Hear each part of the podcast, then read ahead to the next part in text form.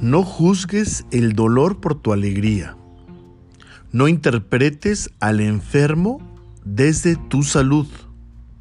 No mires la pobreza desde tu opulencia. No te enfrentes al viejo desde tu juventud. No calibres la amistad desde el halago.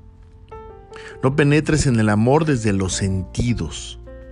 No te acerques a Dios desde la razón. No busques cicatrizar desde el rencor.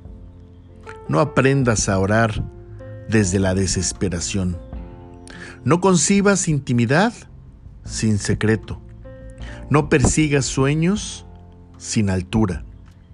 No pronuncies oración sin humildad.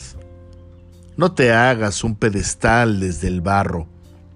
No te crees una personalidad desde la superficie. No te confundas con tu talento. No te olvides.